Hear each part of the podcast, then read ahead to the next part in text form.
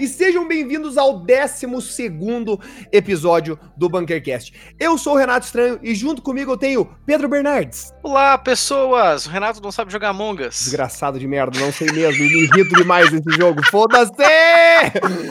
Zug Moraes. Boa tarde, Brasil. Boa tarde, grande estado de Goiás. Boa! Mandou um abraço especial para vocês, Lina. Temos aqui com a gente, guys, dois convidados para falar sobre o assunto de hoje. É, antes de eu falar sobre qual é o assunto, deixa eu apresentar para vocês o Pune. Alô, olá, tudo bem? Como é que vocês estão? Tudo beleza? que é um brotherzaço meu de bastante tempo que trabalha também com essa loucura, que vocês já vão saber dentro de instantes. Temos também Tite, que nas palavras do Zug é um dos melhores cinegrafistas de Curitiba. Boa noite, boa tarde, bom dia, não sei quando vocês vão ouvir isso. Guys, o nosso tema de hoje é sobre produção audiovisual. Então nós trouxemos nossos amigos e pessoas que também trabalham nesse meio. Mas antes da gente falar desse tema, bora pros e-mails. Bora! Então vamos aqui para a parte de e-mails, esse momento maravilhoso onde a gente troca aquela ideia, a gente conversa, a gente sabe, a gente aquela hora do feedback, do feedback, vamos conversar. Então você que está escutando esse podcast, cara, manda um e-mail para falecombunker@gmail.com. Se você não entendeu o que eu falei, está na descrição do podcast, entendeu? Que eu, que eu não coloquei no passado, mas enfim. eu já vou começar aqui que eu trago um e-mail do Leonardo Hermes que diz lá. Tudo bem, clã? Primeiramente, parabéns pelo programa. Por 11 vezes consecutivas, esse programa não falhou na missão de trazer alegria ao meu dia. Vocês são demais. Uhum. Todos os programas. Eu buguei porque retardo, infelizmente. Gostaria, antes de mais nada, de confirmar a figura de Pedro Bernardes, nosso belíssimo host aqui, né? Oba. Como a Madre Teresa do rolê. Dono irrevogável de frases do tipo: Para, cara. Já deu, já. Vocês são muito destrutivos. É, você pode elaborar isso pra gente, Pedro, por favor? É que meus amigos não têm limite, entendeu? É, tá. as, eles, eles não param nunca. E aí eles vão até quebrar tudo. É difícil, é difícil. Você diria que eles não têm freio. É, eles nunca viram um cercadinho. Não, tranquilo. Vamos é continuar é em meio. É, em se tratando de bebidas, acredito que iniciação alcoólica mais icônica da minha infância foi sem dúvida o carnaval. Essa frase é maravilhosa. Né? Que é onde o filho chora e a mãe não vê mesmo. Meus primeiros passos rumo ao alcoolismo, é que a gente obviamente não encoraja de forma é... nenhuma, a gente sabe que isso se trata de uma doença. Se você a tem, por favor, busque ajuda, né? Só lembrando mesmo. É... Foram dados nessa maravilhosa festa popular onde os valores éticos da sociedade caem drasticamente. Drast, drasticamente. Drasticamente é a forma Não. errada de eu ler drasticamente. Só pra você saber mesmo. Em Santa Catarina temos nosso equivalente ao tubão, é chamado verdade. carinhosamente de capeta.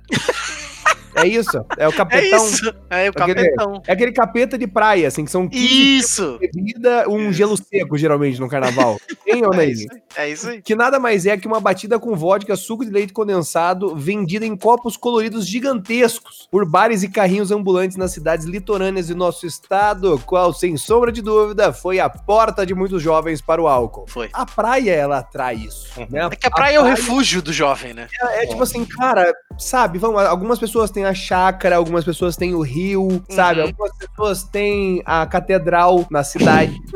vamos, vamos, expandir, né? Carnavais sempre foram marcos etíricos onde fizemos valer toda a nossa sapiência juvenil. É, gente, calma aí, só um minuto. É, sapiência, para você que não sabe, é uma palavra, é um substantivo feminino, né? Uma característica ou atributo do que é sapiente, sabedoria ou erudição. Grande quantidade de conhecimento e barra ou sabedoria sabedoria, sabedoria divina.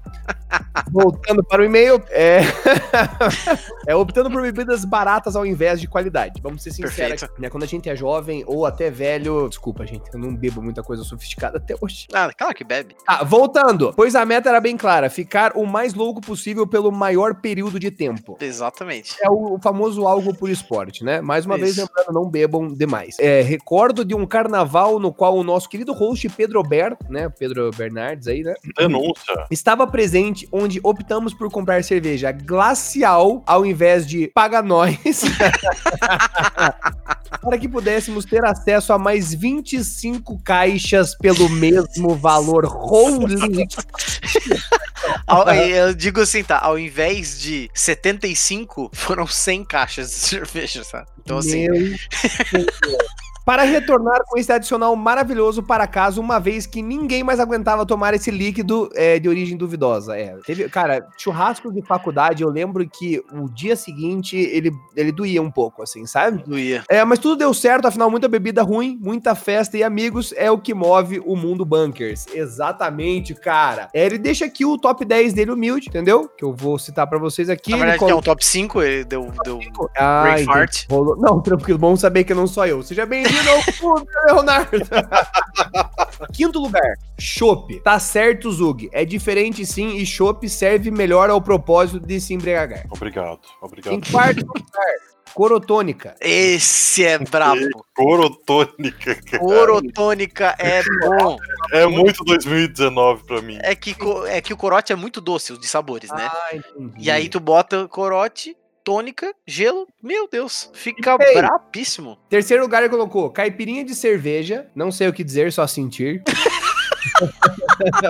Eu não vou julgar. Eu não vou julgar. Eu nunca tomei. Não sei É que como é que é. Ah, quem Meu gosta de cerveja adora. Meu pai gosta de tomar isso. É. É, eu não tô aqui pra julgar, né? Eu gostei porque o, é, o Zug já, já julgou, né? Porque ele disse isso.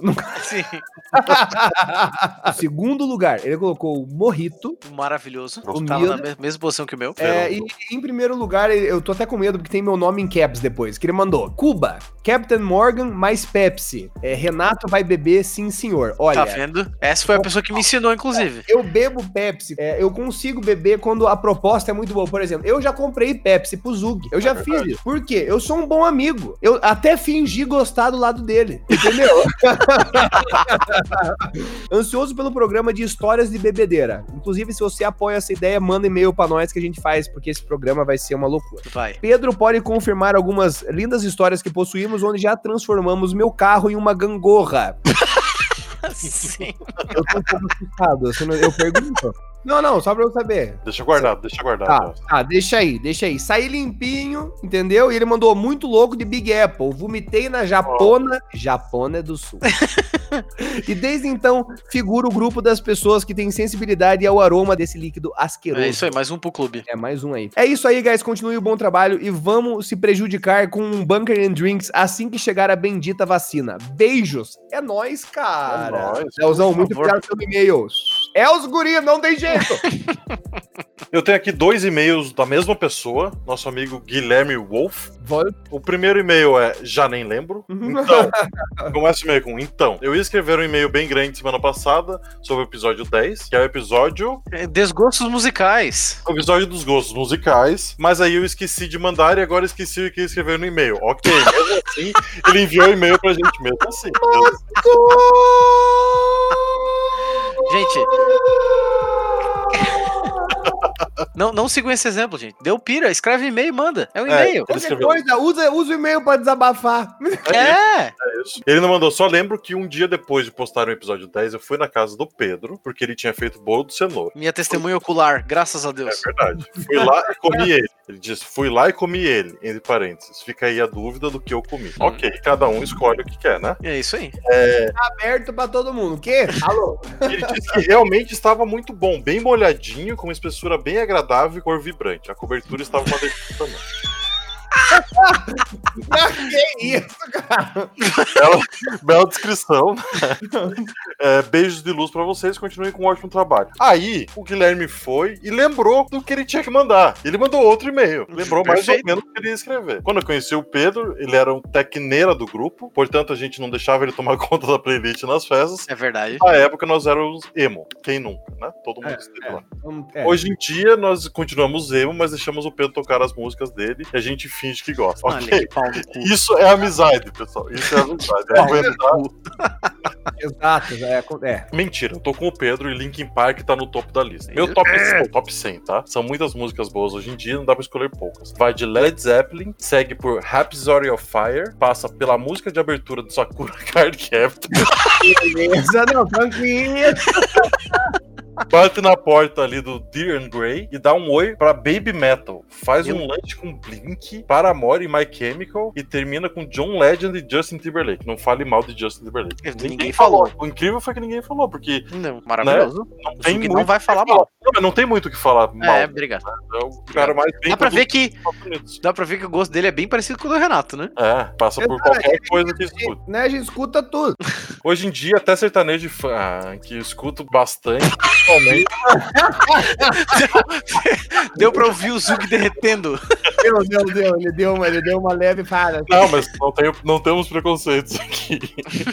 Hoje em dia, até sertanejo infante, escuto bastante, principalmente nas semanas que antecedem minha vinda para o Brasil. Pois moro fora e bate a saudade de um probleminha. Entendi, entendi. Então é, é- é sentimental essa música. É, saudade da, da pátria amada. Faz sentido, faz sentido. Queria deixar registrado aqui também minha indignação por não ter sido chamado para o podcast de bebidas, sobre o qual teria muita informação a dar em minha competência de barman. Aí, Pedro, fica com Não, essa mas sério, com essa agora, agora vai ser. A gente vai fazer um programa sobre isso daí. É, o lado profissional da bebida. É. Exato. sobre isso daí, né? Daí, né? Tudo bem, sem ressentimentos, mas eu não, é, nunca mais trago Captain Morgan de abacaxi com manga pro Pedro. Fala, não fala isso. Não fala isso. Traz pra Enfim, nós, traz é pra nós. Traz pra Mas agora você vai ter que trazer duas garrafas. Enfim, beijos, Guilherme Vou. Vamos, Maravilhoso. obrigado, Maravilhoso, Que bom que obrigado. ele lembrou, hein? Obrigado pela participação. Estou com um e-mail aqui de Lucas Vilas Porta, nosso participante aí, assíduo dos e-mails. Né? Ele manda aqui: Olá, Bunkercaster, só queria começar com Zug, eu te amo. Top 5 Ai. Dead Fish, mitou. Obrigado, obrigado. Tá todo mundo puxando o saco o do Zug, não aguento o mais. Brasil me ama, cara. Eu mando abraço pro Brasil inteiro. O Brasil É, não ama. dá. Não dá mais. Ele segue aqui. Eu basicamente vivo de hardcore nacional e heavy metal. E escutar esse seu top 5 fez minha noite. Puxando o saco do Zug ainda, né? Não, tá brabo, tá brabo. E montem playlist, Zug. A sua vai ser a melhor porque vai ser os rock top. Caralho, o cara. Que isso? Tá, o Zug tá pagando a audiência? É isso? Nossa, é claro que tô. Mas só, só um, adendo. As playlists já estão em produção, tá? Devem sair logo. Eu digo que quando esse podcast for pro ar, as playlists já estarão no ar e a gente pode botar o link lá, né? Eu acho que vai depender de você que tá escutando esse podcast, entendeu? Se o nosso e-mail tiver fervendo, dizendo assim, vamos, vamos soltar as playlists braba demais.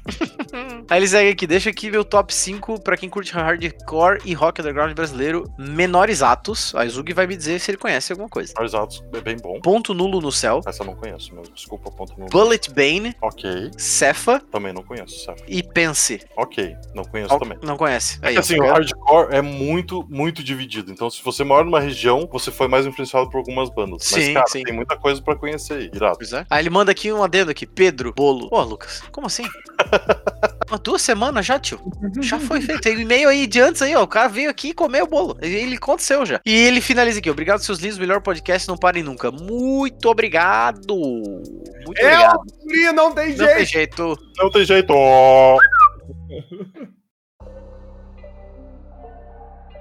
Bom, gente, o tema de hoje, como a gente já falou, é sobre produção audiovisual, sobre essas loucuras que a gente faz aí de filmar, editar, produzir, não produzir, desproduzir, essa bagunça toda. Então acho que a gente pode começar com todo mundo aí, dando um, um início de como que começou, assim, sabe, nessa, nessa bagunça do audiovisual. Quando que se interessou por essas bagunças que a gente faz hoje? Bom, eu comecei, eu fazia faculdade de direito, na verdade, e daí eu me desiludi um dia. Eu trabalhava já na escola, me desiludi um dia da- do direito, não, não tinha nada a ver comigo aquilo. E resolvi procurar alguma coisa que me, que me desse algum prazer, assim, né? não necessariamente uma profissão, mas algo pra fazer ali pra eu, pra eu encontrar que caminho Que tu seria esse. gostasse. É, por aí. E aí eu tinha, tinha alguns amigos que tinham acabado de montar uma produtora. Por acaso um deles faz parte desse podcast. Opa, eu acho que estão falando de você, hein, Zug? É spoiler, é spoiler da minha parte.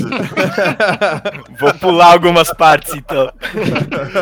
E, mas na verdade o começo da história foi com um dos sócios dele, né, o, o Alves. E é, eu cheguei pra ele e falei, cara, quero, quero fazer alguma coisa aí com produção, não sei o quê. Vi um filme ontem e fiquei com vontade de ver qual é, como é que faz filme. E aí eles tinham um projeto lá da, da TV local aqui de Curitiba, né, que era o Casos e Caos. Vou, vou, vou citar porque foi uma coisa bem bacana que deu no, no audiovisual aqui. E eles pegaram um pra fazer lá lá e o Alves me colocou no filme. Daí eu fui ser assistente de produção lá, fiquei passando café o dia inteiro. É, assistente de produção, gente, é o, o faz tudo, basicamente. É, basicamente é isso, né? Não tem nada buraco- fazer, Onde tem um buraco, ele tá lá. Isso. Hum, que delícia. É. Porque não é tão delícia assim.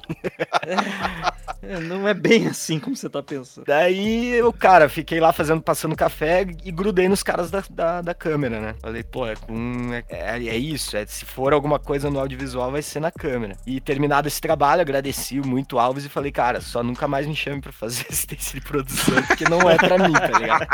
eu tô de boa. Eu quero carregar peso, eu quero fazer alguma coisa que mais não desmerecendo, né, quem faz é muito importante o trabalho, mas pra mim era eu queria algo a mais ali dentro do Não era aquilo do que te dava o gás. Exato. Tem gente que gosta, velho. Exato, Tem não, eu gente conheço. Que gosta pra caralho, tipo, de ser produtor, assistente de produção. Eu quero deixar aqui o meu amor, entendeu? O meu amor absoluto pela produção, entendeu? Porque, cara, meu Deus do céu, velho, se tem uma coisa que é boa é, tra- é trabalhar com produtora, velho. Que assim você só pega e fala assim, cara, precisamos disso, disso, disso. Mas eu também não consigo, cara. É um negócio que, meu Deus, eu quero filmar, eu quero fotografar, tá ligado? É, eu aprendi, eu aprendi bastante. Enfim, né? A gente vai contar depois, né? Deixa eu te. Fala aí, Puni, como que, como que você entrou nessa, nessa bagunça do audiovisual? Na real, assim, como que eu entrei no, no audiovisual, acho que dá pra começar desde a época que eu fazia videozinho de highlight de CS, né, velho? aérea Digitado para É, Epa, é os guri!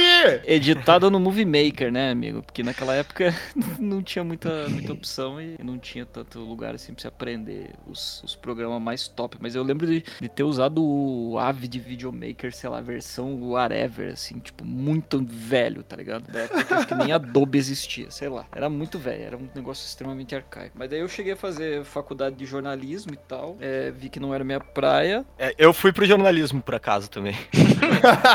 Bom, eu quando eu tava fazendo faculdade, tive mais contato com jornalismo do que com publicidade na faculdade. Então acho Pois que tem é. uma coisa aqui.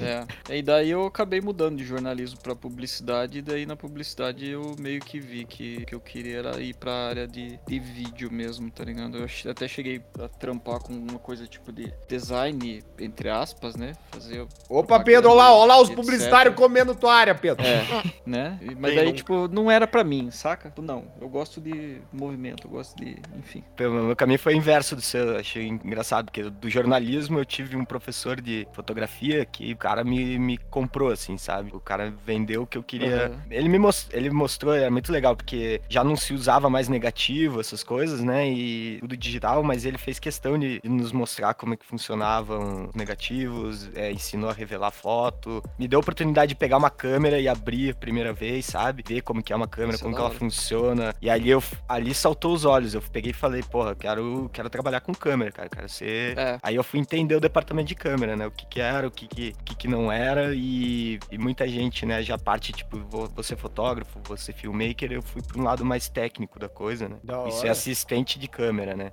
Isso é Procurar hora, o cara que, na verdade, que mexe na câmera, sabe? É o cara que cuida da Sim. câmera. Era aquilo que eu queria, assim, era ser uma babá da câmera. E aí eu entrei nessa, cara. Peguei, fui. é, daí rolou com, com o próprio, com o próprio Alves de novo, deles fazerem uma produçãozinha diferente, mais publicidade, né? E a publicidade me mostrou esse caminho da, da câmera, assim. O mercado de publicidade em Curitiba é muito mais aquecido do que o de conteúdo, né? Então fui pra esse lado e ali eu peguei e larguei o jornalismo, inclusive, porque os trabalhos, como a gente é tudo PJ, né? A gente não tem horário, não tem dia de semana, feriado, enfim. Trabalha É a hora que que, tem que aparece. gravar. Exato. Exato. A hora que, que o cara te liga, você tem que estar pronto pra filmar. E aí eu larguei o jornalismo, eu já não conseguia conciliar horário de faculdade com o trabalho e aí nunca mais saí, cara. Já são, eu acho pouco ainda, né? Mas por ver, é uma boa parte da minha vida já, já são quase sete anos de profissão e Deixa eu emendar nesse tópico, então, só para as pessoas que estão ouvindo esse podcast terem uma ideia do currículo da turma aqui.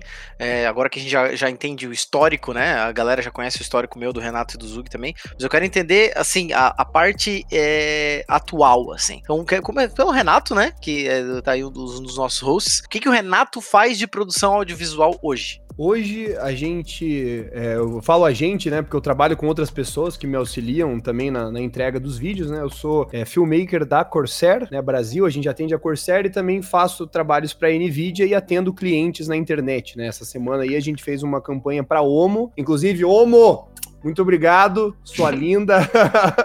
Me diverti muito, cara, fazendo a campanha. E a gente faz trabalho de todos os tipos, né? Como filmar. é, a gente foi pra Kiev no início do ano, quando podia ainda, acompanhar uma equipe de Dota, que o Pune foi o editor, né? Eu fui só o cinegrafista. Só o cinegrafista é ótimo, né? É ótimo. Só. É, não, que eu falo assim, né? Que eu tô acostumado a pegar, pegar o job, né? E a gente faz diversas coisas, né? Você, Tite, agora que tá, como você tá falando, né? Que você já.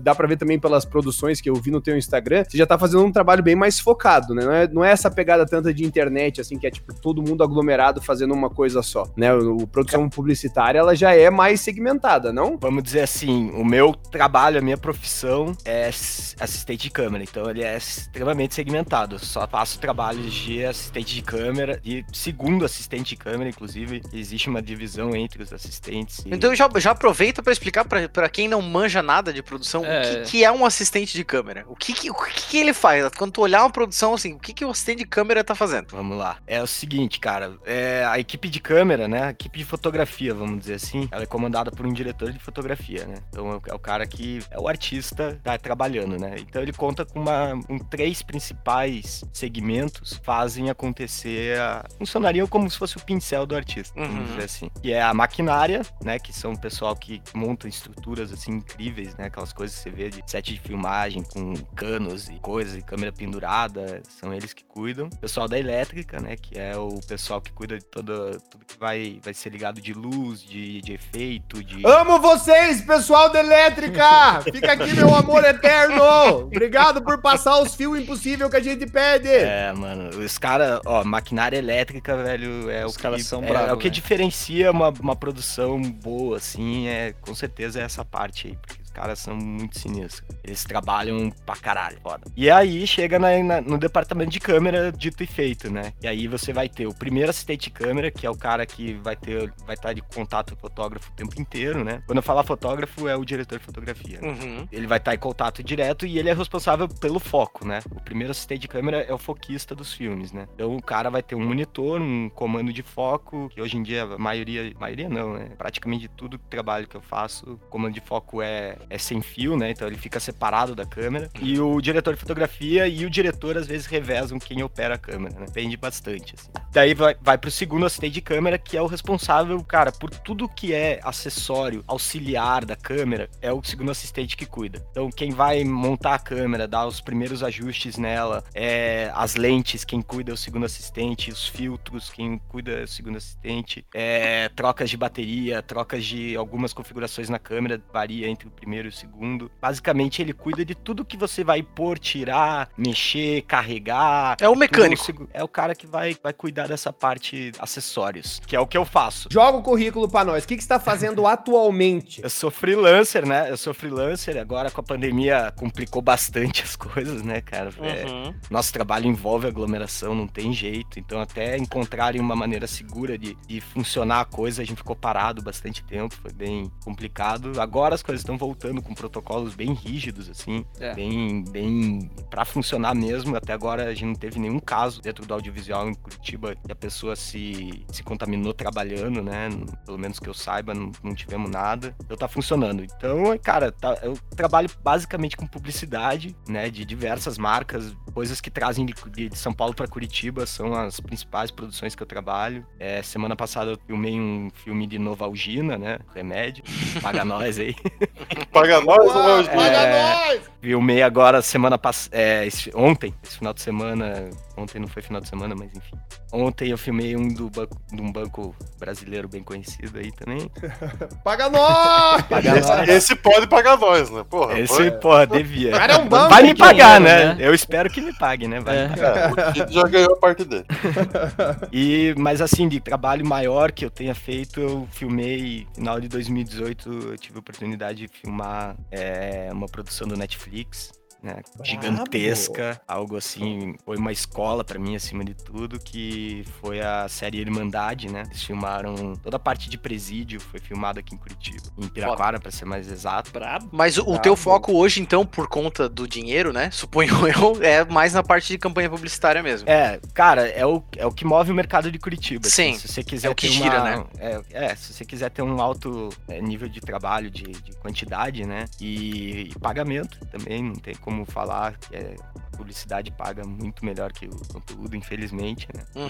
É muito mais tesão fazer conteúdo. Isso ninguém vai, vai, Sem dúvida. vai conseguir, porque aí você Acho que- tá fazendo arte mesmo, né? Ó, cara? eu acho que assim, cara, eu quero fazer um, um parênteses aqui, que eu acho que assim, é, isso, isso tá mudando bastante hoje, né? Eu acho que, ah, claro, a gente ainda tá vivendo Por um, conta da pandemia. É, exatamente. Por conta de- da pandemia, da forma como as coisas estão acontecendo. Então, eu, eu acho que cada vez mais é, a gente vai ter mais verba também dentro da criação de conteúdo para fazer coisas melhores e atingir um nível de qualidade que a gente sabe que a publicidade tem, né? Porque isso a gente não Isso. pode negar, né? A verba que existe para um filme publicitário é infinitamente maior do que a verba que tem para criação de conteúdo, né? O que às vezes acontece muito na criação de conteúdo é pagar pelo influenciador, né? Que daí, vai- que daí acaba comendo uma verba absurda que antes era usada só pra publicidade, né? Cara, isso é o que eu vejo- acho, isso é o que eu acho, tá, gente? Eu não sei porra nenhuma nesse caralho. Mas é por aí mesmo, que eu acho que hoje em dia, além de ser mais fácil, né, cara, você tem mais é, recursos acessíveis, né, por mais que eles não sejam tão acessíveis assim, né. Mas mesmo assim, hoje com,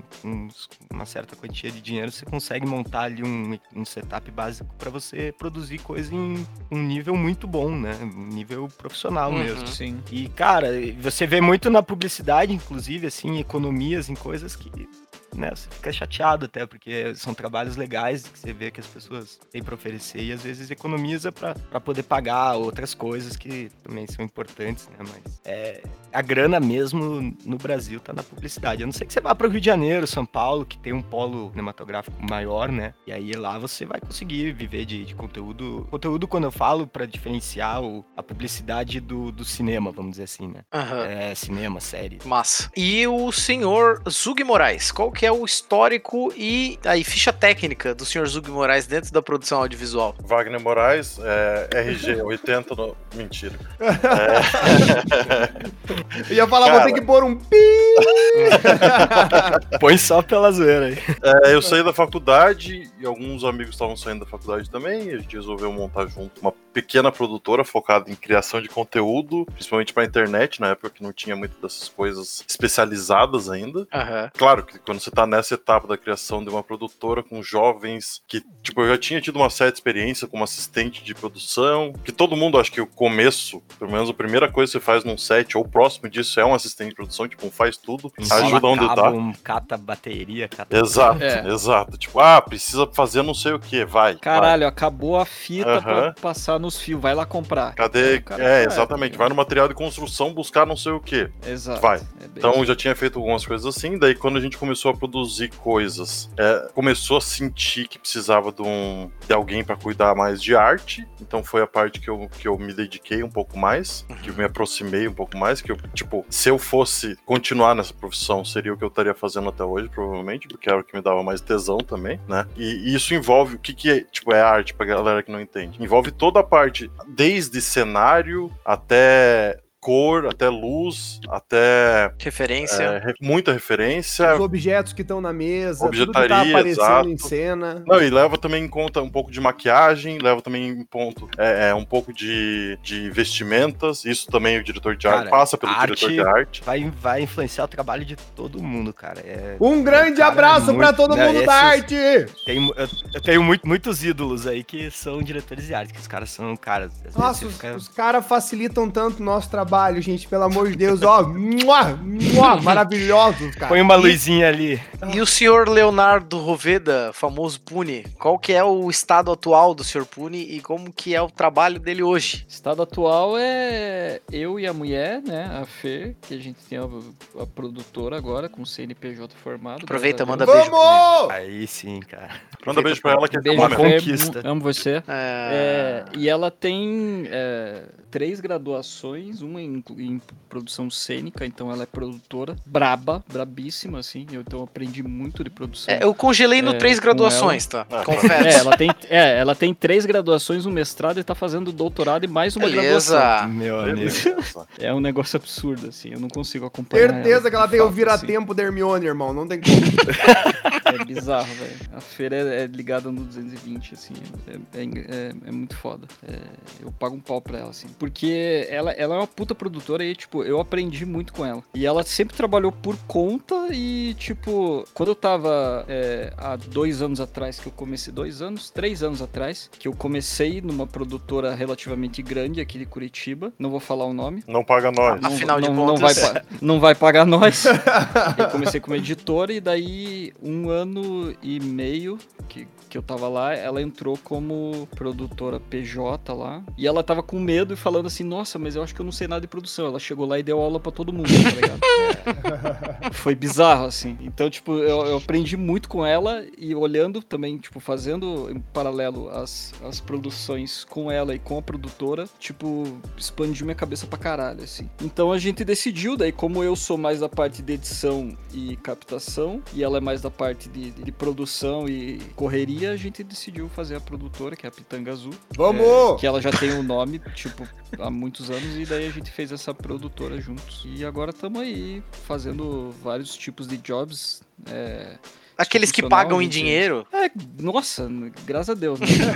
É, enfim, daí a gente fez alguns, alguns jobs para faculdade, para cursos é, online, é, que mais? Empresas de fora, empresas daqui do Brasil também. Então, assim, é, é focado mais em institucional e conteúdo é, bem pontual, assim, sabe? Esse é o, o nosso foco, o nosso foco atual, assim. Mas é um foco que vocês escolheram ou foi uma. caiu no colo assim, tipo, vamos aqui Não, é que um- tem espaço? Não, eu acho que é um, é um foco que, que, que acabou que a gente mesmo viu que era o nosso forte. Uhum. Tanto pelo.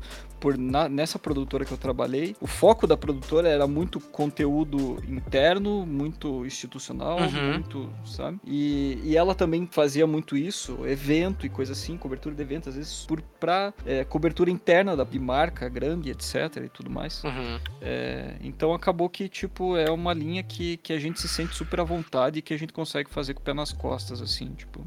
Trabalhando em dois, a gente consegue fazer muita coisa. Sim. E quando a gente precisa, a gente, né, chama conhecidos é, próximos pra auxiliar a gente. Quando, Massa, pra aumentar a é equipe, uma né? produção maior. É. Uhum. Na produtora eu cheguei a fazer algumas produções, produções grandes, principalmente de. Eu acho que posso falar que tem a, é, a mai- uma das maiores que eu fiz foi a produção do, do- da marca da Jo- do Joinha, né? Não vou falar o nome da marca aqui, mas enfim. thumbs, thumbs Up. É, que foram dois, dois comerciais de 30 segundos que, tipo, envolveu, sei lá, uma equipe de 60 pessoas. Tá? É, cara, isso que é Tipo, no louco. total, assim. É absurdo, velho. Era tipo diretor, diretor de fotografia. Aí tinha o assistente do diretor, assistente do diretor de fotografia. Aí eu, eu era, tipo, só o editor, mas eu tava em loco pra, tipo, auxiliar o diretor e o diretor de fotografia. Como ficaria melhor isso, tipo, no, no final, saca? Na ponta final. Era basicamente isso. Isso assim. rola muito, cara, hoje em dia e é muito doido. Rola assim. pra caralho, velho. O editor É tá no É quase um cabide de emprego, assim. Eu vi um. Eu vi um. Esses tempos eu participei de um que o, o editor, o cara do, do Visual Effects, tava no set, a gente mandava um sinal de câmera pra ele, a gente filmando em chroma, né? Aham. Aquela tela verde, né? E aí mandava o sinal pro cara, o cara já editava, já tinha ali o 3D que ia ser, ia ser feito na, na, na cena, ele já editava e o diretor acompanhava já com. Pra ver como é que ficava, tipo, uma prévia. Já tinha como se fosse um loot, assim, né? Uma máscara. Aham. Já mandava direto pro monitor do, do, do editor, né? Sim, do, do diretor. Muito foda. Então, porra, Muito é. Sim, você vai vendo, né? É, é tecnologia basicamente, muito- basicamente isso que a gente fez. Então, tipo, ilha móvel, né? Isso. Notebookzão pesadíssimo, assim, pra, pra aguentar. Aí, esse, no caso, tipo, eles faziam a cena e daí é, eu já tinha uma, uma layer com loot pré-aplicado e tudo mais. E blá, Tá, blá, blá, calma, eu só calma, calma, jogava o calma. vídeo ali. Que as pessoas que não entendem. Vamos lá, loot. Não entenderam nada do que tu acabou de falar. Vamos tentar usar o português É foda, cara, às vezes- sabe? É foda, velho. é não, não precisa usar o português, foda. é só explicar o que tá acontecendo que já É, ajuda. o- basicamente assim, quando, quando você trabalha com produções grandes, né? Uhum. a imagem é capturada da forma mais cru possível, o que a gente chama de log. Aí pode ser C-log, S-log, é, Isso é o formato do Redlog. vídeo. Do arquivo. Isso, Tá. é, o Isso. formato do arquivo. É o RAW, só que fala pra vídeo. Exato. Exato, Tá. exato. É o formato cru. Uhum. De vídeo, que é sem sombra, etc. O loot, na verdade, mais, nada mais é do que, tipo, é o, o color e a. O, As correções, né? que você. É um, isso, deixa eu correções- falar pra você corre- aí, jovem que tá escutando. Esse loot que eles estão falando é um filtro do teu TikTok ou do teu Isso, Instagram. isso. Entendeu? Isso, obrigado, Cara, Renato. eu vou falar- Caralho, é cara, foda às vezes falar. De nada, É o filtro do Instagram. É, só que ao, ao contrário do filtro do Instagram, que ele joga algo por cima É da bom. imagem, ele edita a imagem mesmo. É como se fosse, vai editar no Photoshop Mobile lá, editar uma foto, alguma coisa assim. Aqueles sliderzinhos de contraste, de não sei o que. É isso, só que já pronto pra jogar na imagem. O log, ele basicamente é uma, uma imagem sem cor, assim, sem vida, vamos dizer, né? Mas a Uhum. informação, É o importante, o que que acontece, né? Porque daí o diretor de fotografia vai iluminar uma cena, né? O cara é bom quando ele, ele consegue tirar todas as informações de cor pro editor trabalhar depois. Vai chegar lá, vai pegar Exato. vai pegar aquela cena que parece que botaram um, um lenço na frente dela, que tá tudo, tudo feio, e ele vai pegar e vai ter a informação que o verde tem, sei lá, quantos tons de verde na, naquela. na-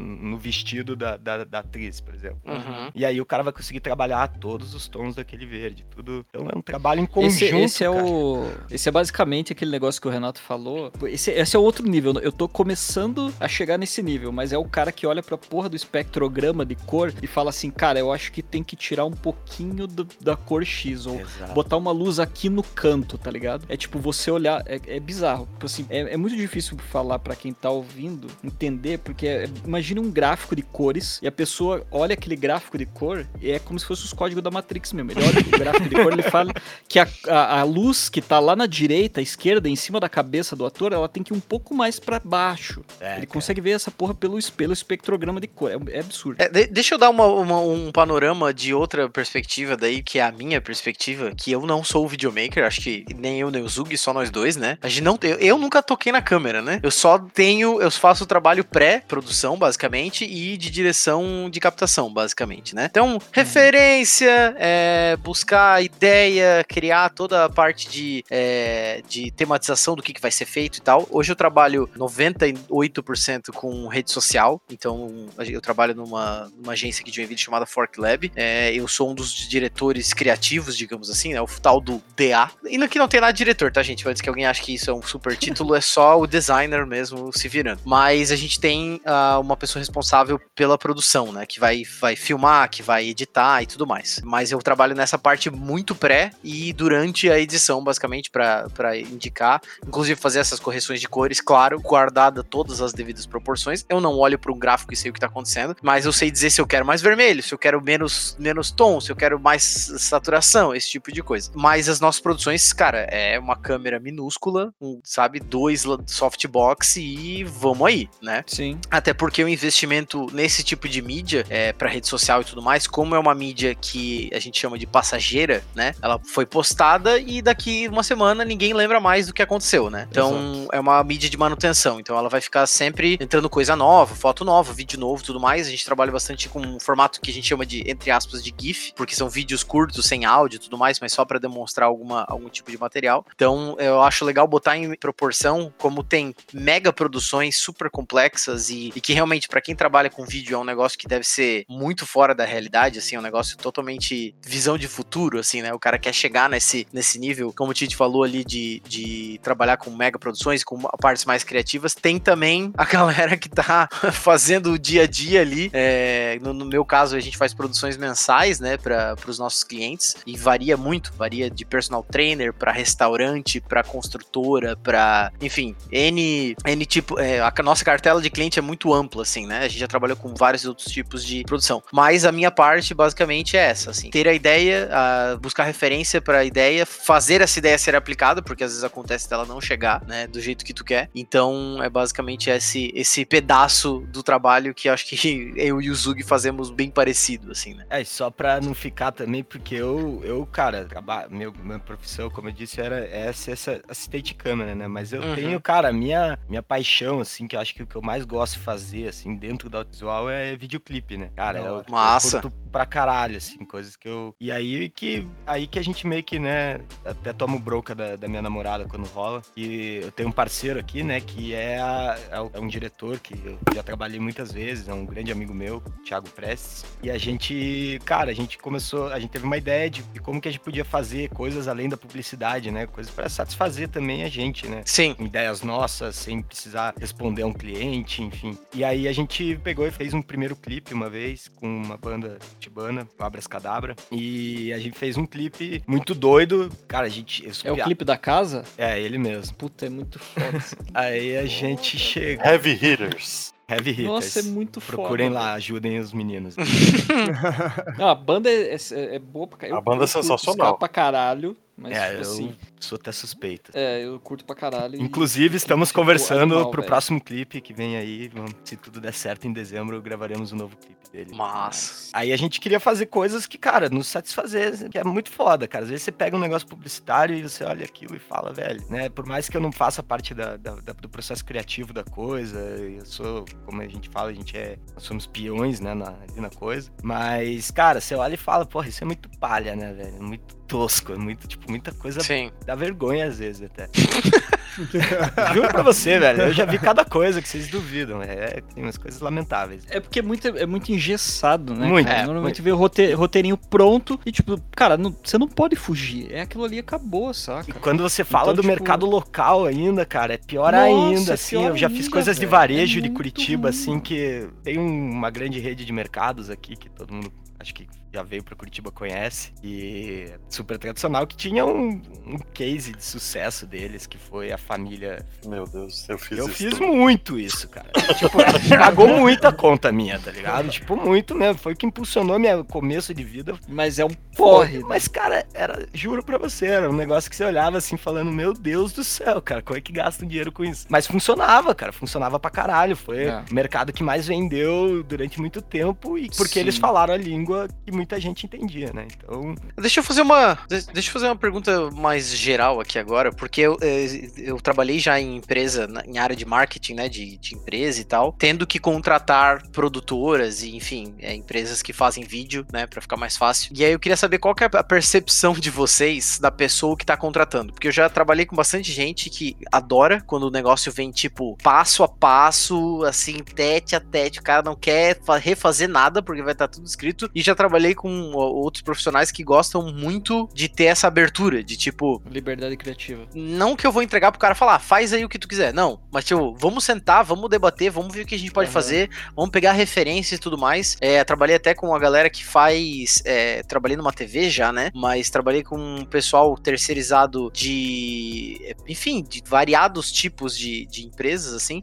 E eu queria saber qual que é a percepção de vocês, assim, o que, que vocês mais gostam de trabalhar com quando alguém contrata vocês, assim, sabe? Olha, eu gosto muito, velho, de trabalhar com aquelas empresas que dão que dão espaço pra gente criar muito e com as empresas que elas também entendem o custo que tem alguns tipos de produção. Porque né, quando para mim, cara, a parte mais difícil é equilibrar a parte criativa com o que o cliente quer, né, necessariamente. Porque cara, pra mim, né, que cria o conteúdo, é uma vibe bem louca assim, você conseguir equilibrar assim, cara, é, as entregas que os youtubers fazem são entregas de criadores de conteúdo 100%. A maioria das pessoas não sabia configurar a câmera, fazia com uma webcam. Pô, diversos youtubers, eles vêm desse cenário onde, cara, foi sempre o conteúdo e não a forma como Claro. como captou, né? Então, cara, a gente começou a inserir de leve essa qualidade de falar assim, cara, vamos colocar uma câmera legal, vamos se preocupar com, com o roteiro, com a forma da gente apresentar isso Com a luz. com a luz, cara, falar assim, ó, a gente precisa ter uma verba pra gente colocar uma luz aqui. A gente precisa de uma verba pra gente contratar um operador de áudio, gente precisa de uma verba contratar uma produtora. E são coisas que vão passando devagar, porque, cara, as verbas que existem na publicidade são enormes. E quando você chega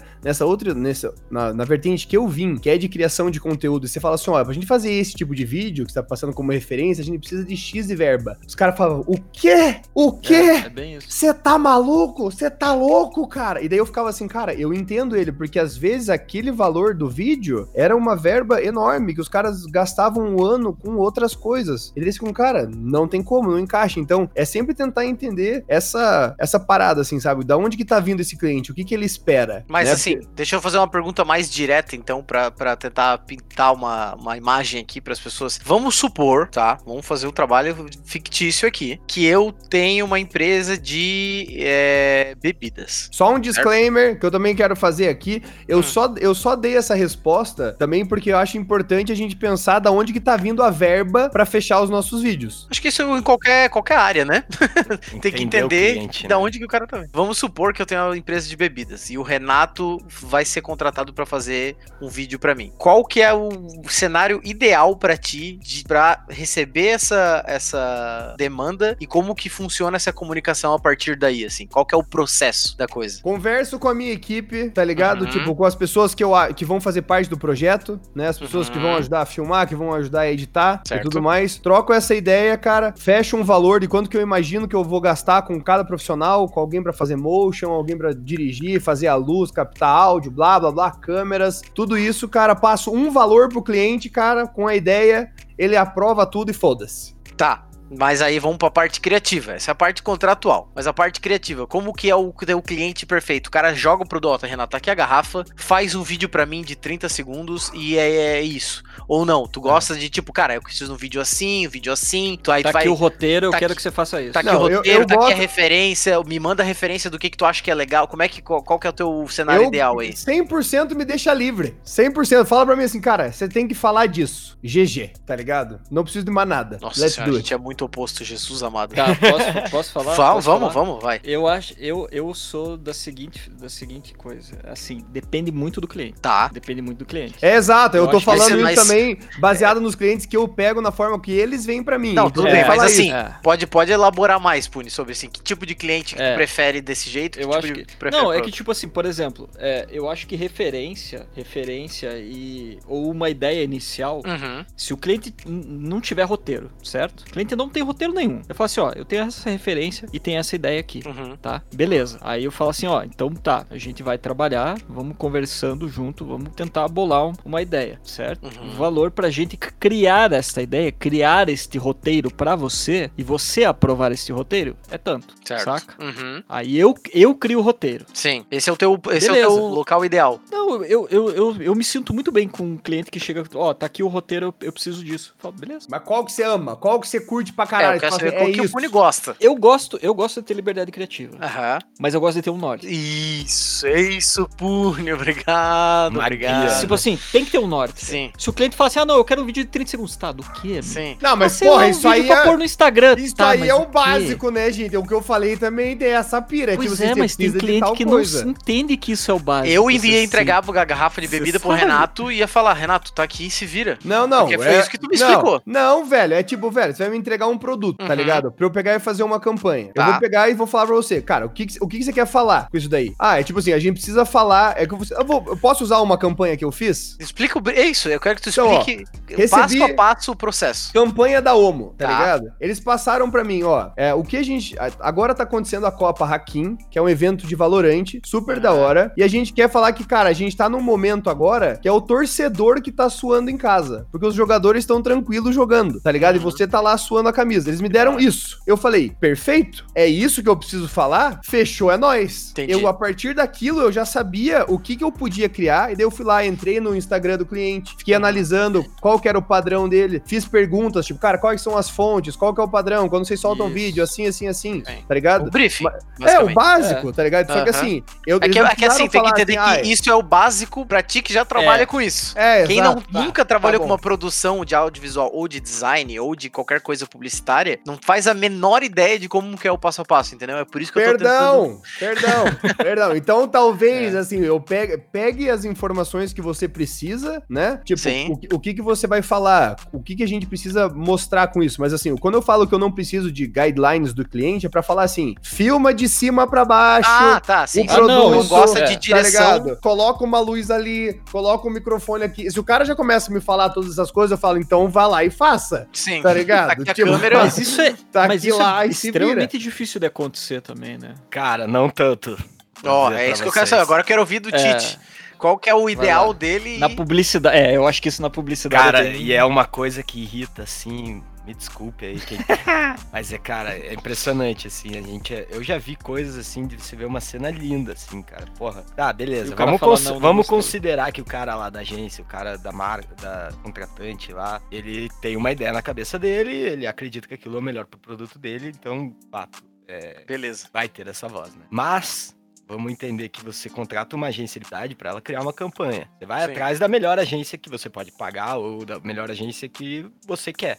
Né? Uhum. E você dá essa liberdade criativa para que essa melhor agência faça o seu melhor trabalho. Essa agência vai procurar uma produtora. A produtora, é, vamos dizer, agora não a, a pessoa da, que trabalha com produção, a produtora, a empresa, né? A produtora vai contratar profissionais que se encaixam dentro daquele orçamento, né? E daquele perfil, ter- né? Por mais que a gente tente padronizar estilos de pagamento, coisa, é muito complicado, mas enfim, isso é um assunto que eu acho que nem vale a pena a gente entrar. Mas é, o cara vai contratar profissionais adequadamente para aquilo. E, cara, acontece muita coisa de você ver, tipo, a, a marca quer o fotógrafo tal para fotografar o filme dela. Acontece muito. É, eles chegam É, e na já indicando ligado, e é. falam, ó, quero fulano de tal para fazer a fotografia do meu produto. E, cara, acontece deles pedirem e você tá lá no set, e principalmente agora, em épocas de pandemia, cara, que a coisa virou remota, né? Você não Uhum. tem mais o cliente no set, eu achei que não podia piorar. Mas, é, cara, os caras agora ficam em casa provando cena por cena, né? Meu, cara. Então, cara, isso é uma coisa que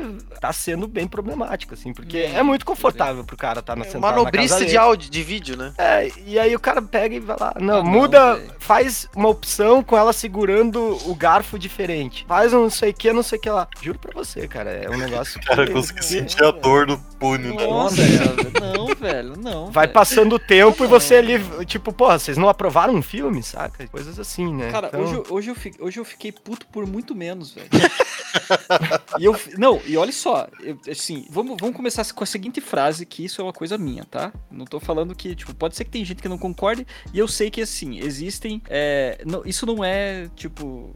Como é que eu posso dizer? Não é 100% certo, mas assim, hierarquia em set é só pra satisfazer o ego do diretor. Essa é a minha opinião. Shake. Assim, devidas as proporções. Sim, Correto? isso é Beleza, perfeito. Começamos por aí. Mas, tipo assim, mano, o diretor hoje queria botar uma vinheta de 5 segundos, deixar o cara falando 5 segundos e meter a mesma vinheta de 5 segundos logo em seguida. Eu falo, mano, não tem necessidade. Você faz um corte de câmera, deixa o cara chamar outra pessoa, você põe a vinheta perfeito, tá ligado? Sim. E ele cantando a, vinheta, cantando a vinheta, cantando a vinheta, cantando a vinheta. Eu falei, meu, eu levantei a voz, falei direto com o diretor, foda-se. Falei, mano, você tá botando duas vinhetas de 5 segundos seguidas. Entre uma fala de 5 segundos. Você, Comercial tem você consegue 30. se pôr. Você consegue se pôr na, na- na- Não, é tipo, é uma live, era ensaio da live. Falei, você consegue se pôr no, no, no lugar do espectador? Tipo, vinheta, o cara fala vinheta. Uhum. Vinheta, o cara fala vinheta. Mano, Sim. no cu. É Tá tipo ligado? um texto cheio de vírgula, assim. Aí, aí a, a empresa que me contratou falou, ô, mas o cara é o diretor, pô, é qualquer coisa, né? Você não pode assim de pular a hierarquia. Eu falei, ah, mano, pelo amor de Deus, o cara tá fazendo merda, né? não, eu quando- concordo com tá você, mas é a hierarquia. Falei, então beleza, você tá concordando comigo, eu tô mais sucio. Então, Vambora, tocamos o bar. Dentro disso que você tá falando, eu, eu entendo o que você tá dizendo, mas eu, eu vejo pelo menos uma pessoa que é, tá no set de filmagem ali, é, não só a hierarquia, mas o respeito a cada função, sabe? Exatamente. Eu, eu não, assim, eu- quando nem eu falei dos clipes, a gente faz tudo. Eu, eu e o Thiago lá, cara, tudo, tudo mesmo. Desde o, até o processo criativo do, do Abras Cadabra foi um processo criativo do caralho, assim, nosso, que eu considero, assim, a melhor experiência de criar alguma coisa foi Uhum. esse clipe, assim. E nos deu como que a gente ia fazer pra- dali pra frente. Mas eu vejo dentro do set, porque o set, cara, ele é uma, ele é uma orquestra. Ele precisa que os os instrumentos estejam afinados, ele precisa que as equipes conversem bem entre si para conseguir conversar em- é, entre as equipes. E, cara, eu vejo funcionando muito bem. É, pode ser uma estrutura meio quadrada de trabalho, né? Mas cada um fazer exatamente aquilo que ele tem que fazer. Se você tá fazendo a mais o que você tem que fazer, é porque você está confortável na sua posição de que, cara, o seu trabalho já tá feito, sabe? Então, por Sim, exemplo, com certeza. às vezes eu termino antes ali alguma coisa que eu tô fazendo, eu vou lá nos caras da, da, da elétrica, da maquinária, ajudo a enrolar cabo, ajudo a organizar as paradas. O cara Sim. tem um milhão de coisas a mais que eu. Esse tipo de Uhum. coisa. Então, eu entendo que você diz de, da hierarquia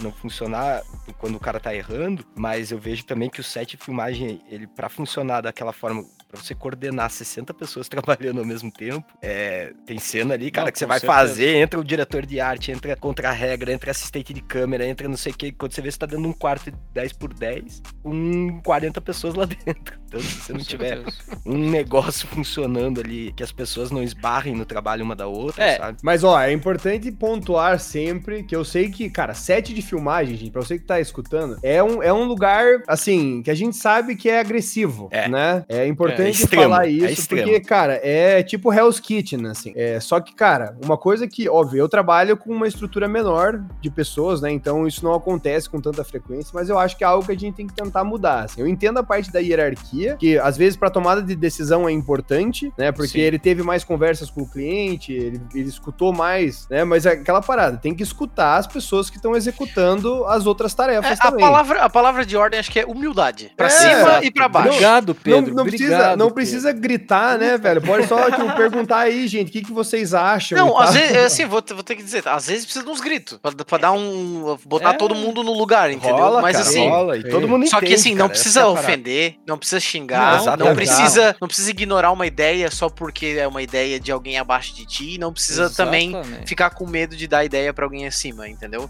Já tive, já tive vários exemplos dos dois casos de tipo assim, dar ideia e o cara falar, não, é verdade, vamos fazer assim. Eu não, vamos fazer o seguinte, vamos fazer essa e vamos fazer essa outra ideia, porque daí qualquer coisa a gente tem as duas opções, entendeu? Perfeito. É essa, é essa ah, como é que eu posso dizer, a sinergia entre toda a equipe, desde lá de baixo até lá em cima, como vocês mencionaram. Se o pessoal da luz não for bem, a filmagem não vai ser Exato. boa, a atuação não vai ser boa e o produto final não vai ser bom. Então é tudo, é tudo importante, é importante que tudo esteja em sintonia nesse sentido. Então eu acho até pra quem nunca trabalhou com isso ou pretende trabalhar com isso, tá na faculdade e tudo mais, pra mim a palavra de ordem que eu sempre tento levar pra quando eu vou fazer esse tipo de captação é humildade. Tipo, cara, tu tem uma Sim. ideia? Me dá ideia, não tem problema. Só espera eu terminar o que eu tô fazendo. Só ou- saiba a hora de dar a ideia. Exato, também, né, exatamente. cara? Você não vai E chegar como- no meio da criação do maluco lá e falar, É. não, não, tá uma merda. E como dar a Educação. ideia também, né? É, exato. Educação sempre, cara. Só ser educado, tá ligado? Falar Vai te com levar muito mais lugar do que. Acabou, velho. É bem, cara, É. a parada de ser, ser humilde, velho, e falar com educação. Acabou. Não vem me dar ideia louca, né? Não vem no meio do falar, ô tudo macaco. Pelo amor de Deus, vamos manter a realidade. Mas, cara, isso dá. Isso de funcionar as coisas, assim, é muito massa, cara. Porque, por exemplo, eu trabalho com dois primeiros assistentes, assim, mais aqui, né? Tem outras pessoas, mas os que eu mais trabalho são. Porque quem me contrata, vamos dizer assim, é a produtora, mas quem me põe nos filmes é o primeiro assistente. Né? O, Sim. cara forma a equipe dele lá, que é o primeiro assistente, o segundo e o vídeo, vídeo assiste. E aí você vai lá e faz o teu trabalho. Então é muito massa, cara, porque na confiança ali que se adquire das pessoas, você vai crescendo dentro da, daquela equipe ali de câmera, né? O cara Sim. vai, por exemplo, eu sei que tem uma cena difícil pro foco do cara, eu já vou ali e ajudo ele a marcar. É, eu fico no monitor grudado pra, pra dizer, ó, é um olho no monitor, um olho no, no- no- na cena, né? Falando, ó, o cara deu um passinho um pouquinho pra frente ali, porque faz diferença, né? Uhum. 5 centímetros ali que o cara dá um passo pra frente, erra o foco do cara se tiver marcado. Então eu já fico no rádio ali, ó, passou um pouquinho, passou ali, sei o quê. Então, dentro, e cara, dentro, por exemplo, que vocês falaram de hierarquia, dentro da equipe câmera, eu conheço muitas pessoas aí, Brasil afora, cara, que eles são, por exemplo, o segundo assistente. O cara não quer ser primeiro, ele não quer evoluir, sabe? Uhum. Evoluir É o trampo dele mesmo. Ele Exato. curte ser segundo assistente, tá ligado? Sim. Então ele vai lá e faz o melhor do segundo assistente. Mas eu, eu só pra não ficar parecendo que eu defendo que coisa seja estrutural, assim, né? Eu concordo com vocês quando, pô, você poder criar uma campanha do início ao fim e trabalhar a ideia desde o início com o cliente, pegar e criar o filme e executar aquilo, porra, deve ser uma sensação do caralho, assim. Eu não fui tanto pra esse lado criativo, né? Mas a coisa deve ser muito por aí, assim, porque eu, como eu disse do Abras lá, os caras chegaram com uma ideia, a gente fez três reuniões, cara. Em três reuniões a gente já tinha outra ideia completamente diferente que a gente, cara, foi conversando eu, o Thiago e eles o tempo inteiro, cara, o tempo inteiro. A gente falava, ó, tive essa ideia, pô, mas assim não fica massa, assim. E foi do caralho, assim, eu acho que o resultado final foi. Ficou animal. Eu, eu gosto muito.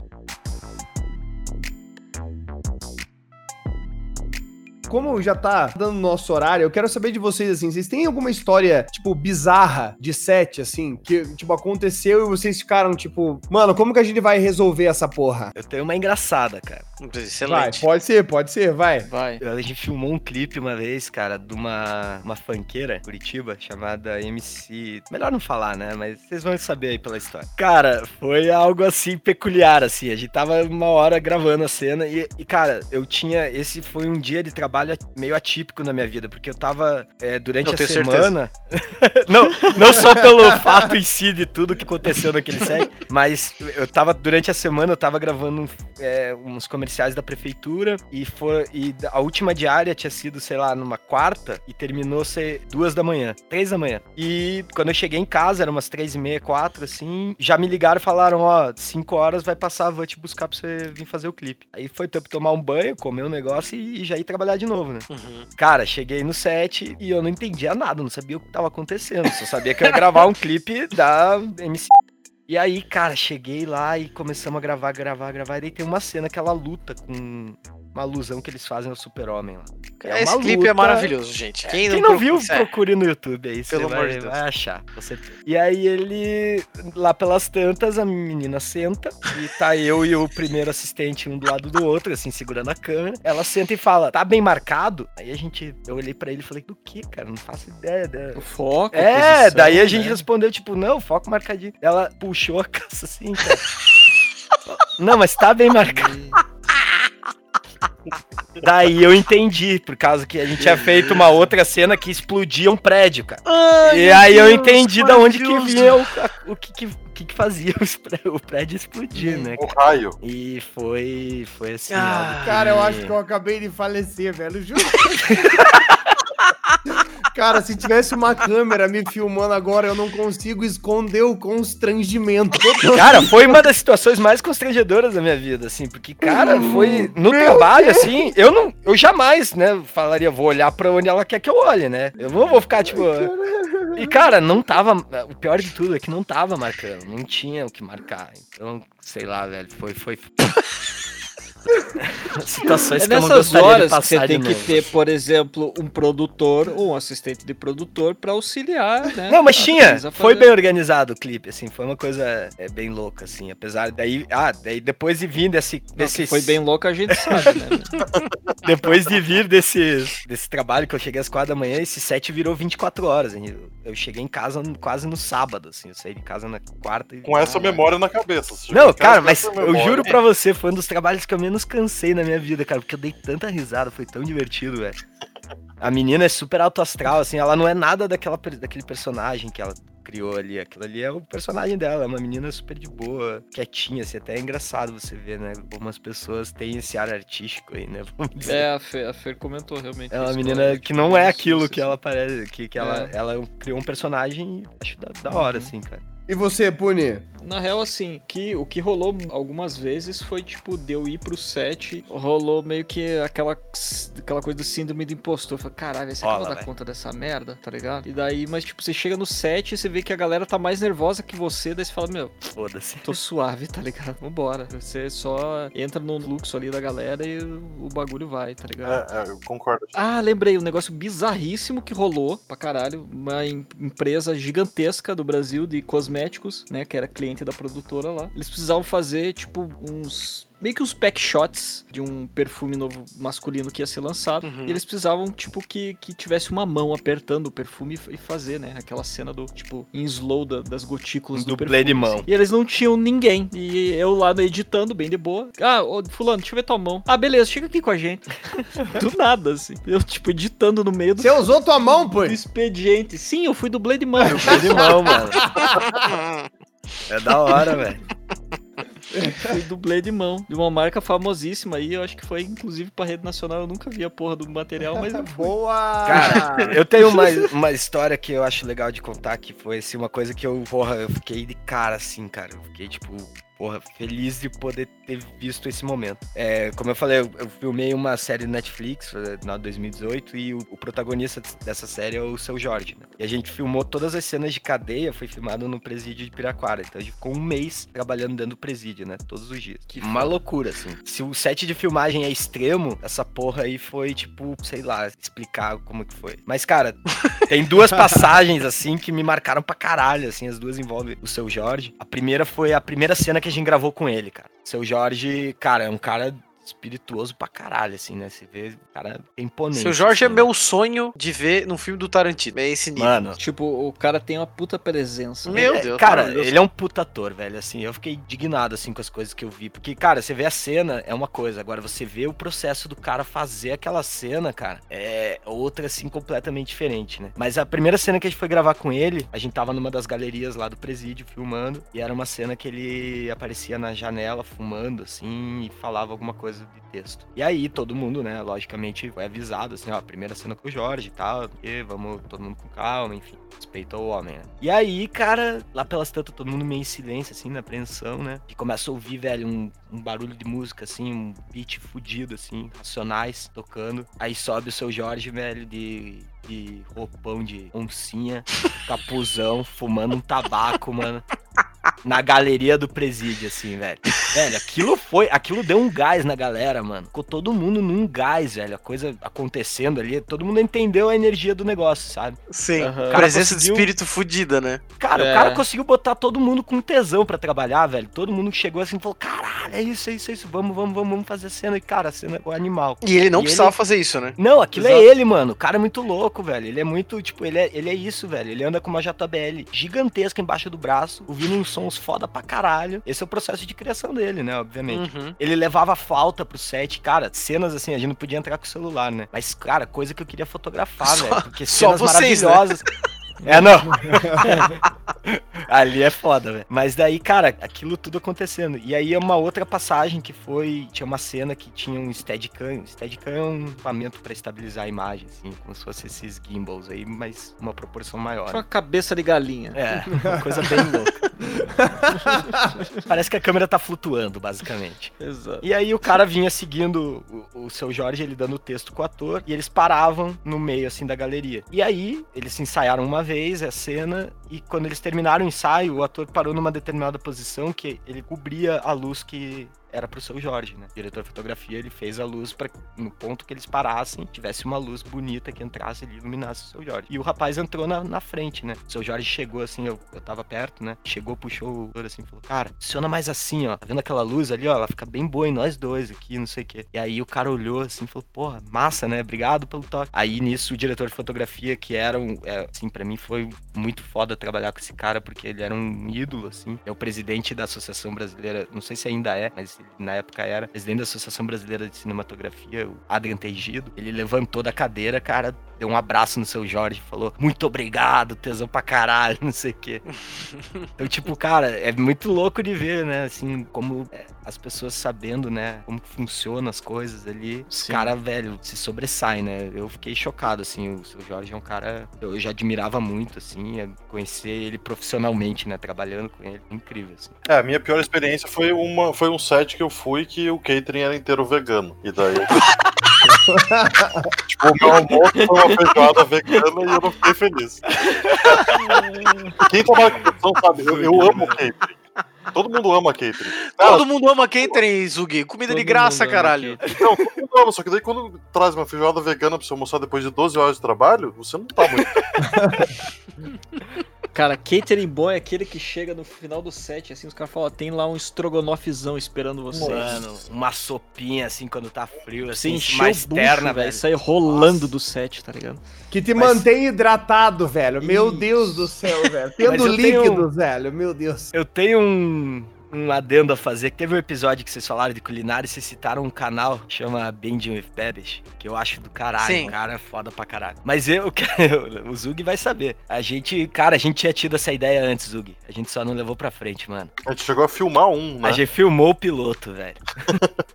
Ué, mas só tem em Ai. inglês. Por que não fazer em português? É, quem sabe, A né? gente Eu- tem, a eu gente me tem que fazer isso. Eu me Já proponho. falei, vamos, vamos misturar aqui, ó, criador de conteúdo com filmmakers absurdos, entendeu? Mano, vamos. faz o suco louco aí, já era. Porque, cara, a gente fez. a gente fez a parada, cara. Era a torta do, do American Pie, Torta né? de maçã do American Pie, isso. A gente fez, A mano. gente fez Eu- aqui em casa, inclusive. eu tava. Nessa época foi a minha transição, assim, do direito pra, pro- pra parada toda. E aí eu tava, eu trabalhava num.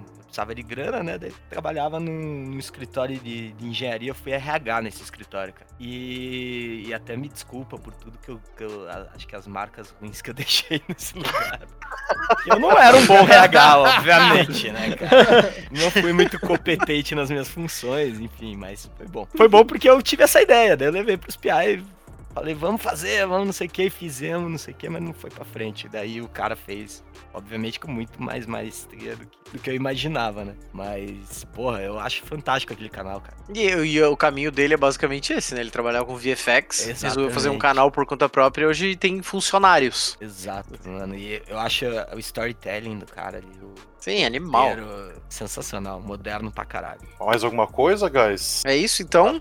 Cara, Ah, eu posso deixar um- uma parada que aconteceu aqui em Curitiba esses tempos e tá rolando um movimento pra ajudar um pessoal que tem a ver com o audiovisual. Fala aí, fala pra nós. Cara, é, faz um mês e pouco, um mês e meio atrás, uma, uma das, das locadoras, né? Porque, pra, pra galera entender, é, o tipo de produção que eu trabalho, a gente não usa equipamento próprio, a gente loca tudo. Né? Pega Sim. todas as câmeras, até porque pra ter os equipamentos que a gente usa, o cara precisa ter muita grana. E, cara, uma das locadoras aqui de Curitiba, a, a Beck Bros, ela, ela sofreu um incêndio, né? E os caras perderam Puta. muita coisa, cara. Muita coisa mesmo. E no início da pandemia, um, um pessoal do audiovisual criou um, um coletivo de vendas chamado Iniciativa Sopro, que foi pra ajudou muito o pessoal quando a gente ficou sem trabalho e tal. Muitos fotógrafos colocaram fotos, artesanato, galera vendendo geleia, pão, Uhum. tinha de tudo lá pra você vender. Pra e ajudar toda o pessoal a grana era pra, era pra galera. E agora, como ah, os trabalhos estão voltando, né? A iniciativa Sopro assumiu ajudar a Back Bros, né? Que chama. O projeto deles é Tamo Junto Back Bros. E aí tem um site, não sei se eu passo pra vocês, chama Claro. Pode falar, fala aí, a gente www. coloca na descrição qualquer coisa. www.iniciativasopro.com.br. É, se você procurar no Instagram, no Facebook, tem Iniciativa Sopro, vai aparecer lá. E é uma, um coletivo aí que ajudou muita gente durante a pandemia e agora ajudar os parceiros lá da Back Bros, o Marcelo e o Rodrigo, que estão passando aí por um momento de reerguida aí. Foda. Vamos lá ajudar, hein, rapaziada. É isso. E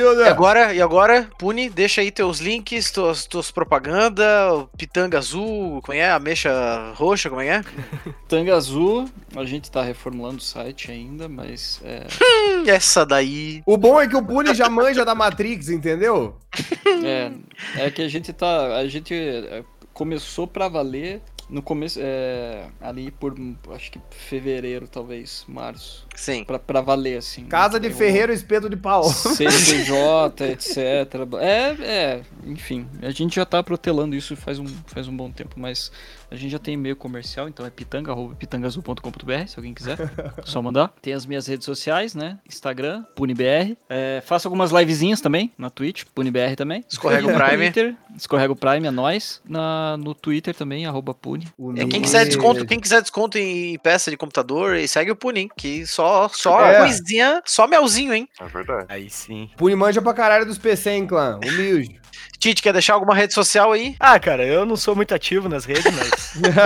é, eu tenho aí o Instagram, o Facebook, o, e o Twitter, que é o que eu mais uso. É, é TITVB, T-H-I-T-V-B, se alguém quiser. E às vezes eu posto algumas coisas de, de bastidores aí, de. Tá rolando, se alguém quiser dar um conferes lá, fique à vontade. Urmir! Gente, então muito obrigado por terem participado desse programa maravilhoso, cara, onde que a gente, cara, eu vou falar pra vocês, a gente foi bem sincero, assim, sobre o mês, foi muito bravo.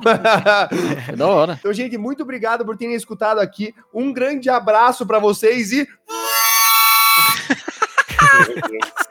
durmam com essa, guys, eu tenho uma gaita. Beleza. Boa noite. Farou.